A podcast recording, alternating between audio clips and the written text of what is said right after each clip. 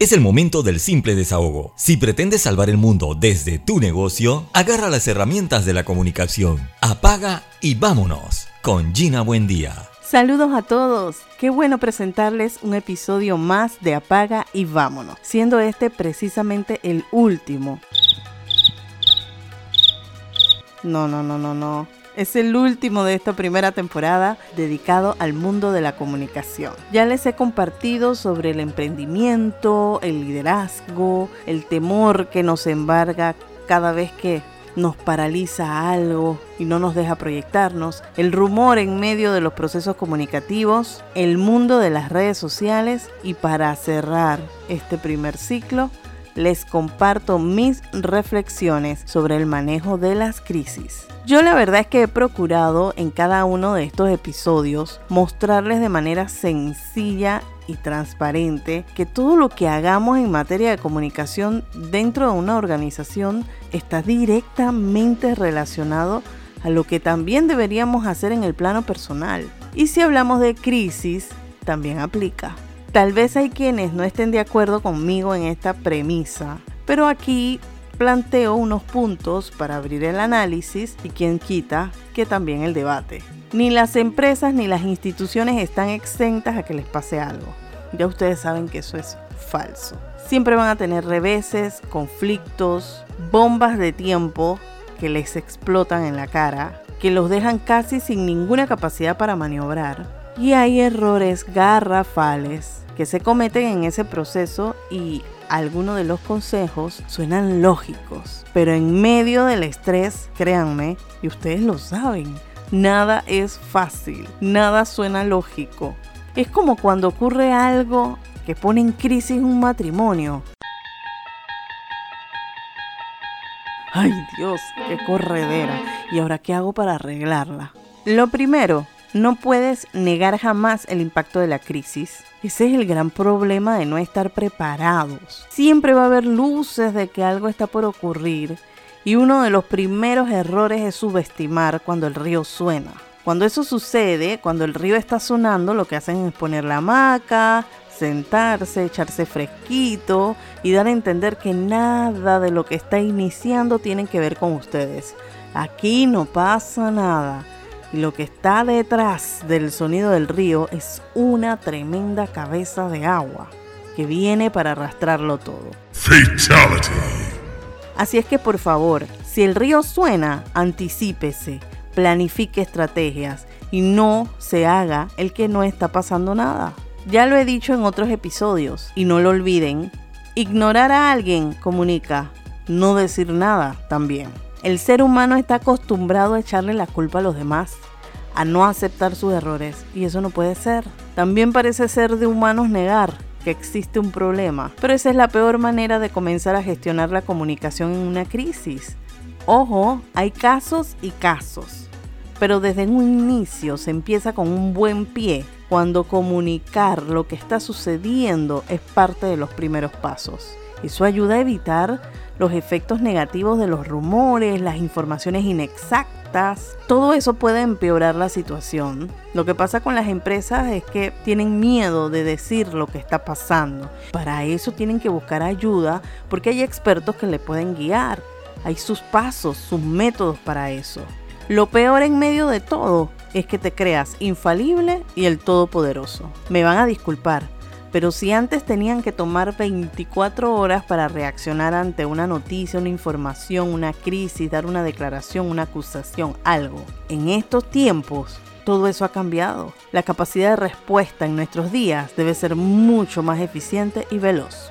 Y es verdad, tal vez tu organización sea muy fuerte, muy buenas bases, pero pensar que puedes resistir la crisis sin hacer absolutamente nada, eso ya raya en la soberbia. Y no es que hay que ser paranoico, yo no digo eso, pero toda estrategia de negocio o ejercicio dentro de las funciones de una organización debe venir acompañado por un flujograma de manejo de crisis y no crearlo cuando estés ahogándote en la misma cabeza de agua que mencioné anteriormente. Y voy a citar un ejemplo. Si tu empresa es una industria que debe tener un buen manejo de desperdicio, que un mal paso podría ocasionar un problema ambiental, ¿Realmente tú crees que tienes que esperar a dañar el ambiente para saber cómo actuar ante un accidente? ¿En serio?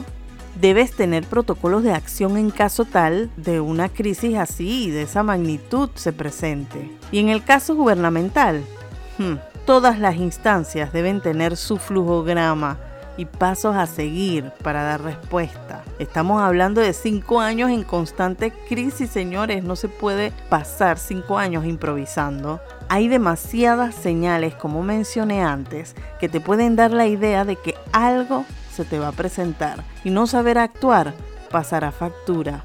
Hoy la audiencia no es la misma de antes, ya la gente no se le puede echar cuento. Líderes, matrimonios. aprendan a pedir perdón. Aunque se piense que no vale nada, en muchas ocasiones la clave solo se encuentra en saber reconocer los errores. Si llega un momento en donde hay que pedir disculpas a los clientes, háganlo.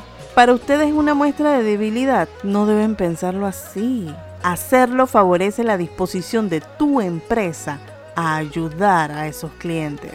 No reconocer los errores ante la sociedad, eso es arrogancia y la arrogancia destruye toda imagen. Es importante reconocer los errores y subsanarlos. Y hay quienes se sacan como su as bajo la manga para salir de una crisis dice, vamos rápido, vamos a tener que maquillar esto, vamos a tener que mentir. Ay, ay, ay. Error garrafal. Mentir en cualquier situación, ya sea por una crisis corporativa, institucional, personal, mm, es perder la credibilidad para siempre. Por lo tanto, esa es una norma de las más importantes para seguir. No mienta. Hay una estrategia utilizada por algunas empresas u organizaciones y se llama y la denominan la estrategia del avestruz. Ya saben, ¿no? Corre, escóndete, corre, no digas nada, no hagas nada, no escribas nada, no opines nada.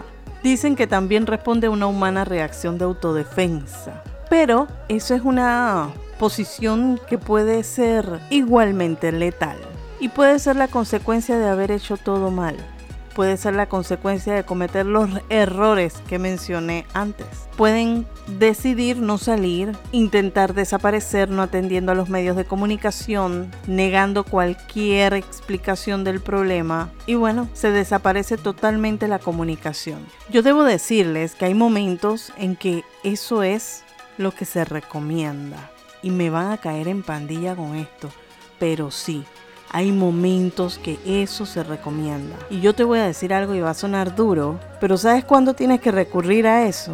Cuando ya perdiste ante la opinión pública, cuando ya cometiste todos los errores, cuando no tuviste ningún plan para enfrentar la crisis e improvisaste, cuando ya tienes que recoger los pedacitos de ti, es cuando tienes que correr a la estrategia del avestruz. Un ejemplo de silencio sepulcral fue el caso de aquella empresa de construcción involucrada en actos de corrupción en Panamá y en otras partes del mundo. ¿Usted recuerda algún comunicado de parte de ellos? ¿Alguna declaración pública? No, ¿cierto? Bueno, la estrategia fue callar hasta el final. ¿Pero por qué fue? Fue una estrategia. No había nada que hacer. El proceso de recuperación de su imagen viene con esa incluida de haber callado. Y la verdad es que va a ser bien interesante saber en unos años qué lograron hacer para mejorar la imagen.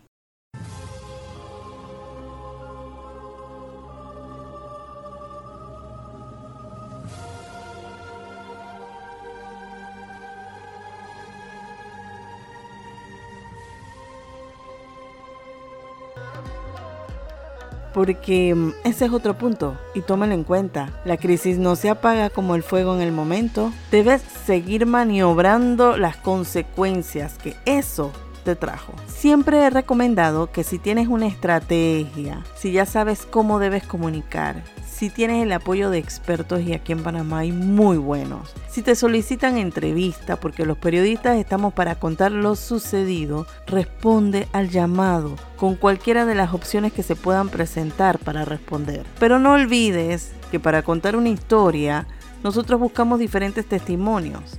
Y si no hablas tú o algún vocero de tu organización, más van a hablar los demás. Por lo que no debes dejar en boca de otros lo que ustedes deben comunicar. Y en toda crisis, en toda crisis, lo emocional predomina. Las opiniones y las emociones cobran más peso que los datos o los hechos. Hay que saber manejar las emociones para no ser reactivo. Y aunque se trate de un incidente sin repercusión, digamos que pequeñito, tus grupos de interés o los que llamamos stakeholders podrían alarmarse.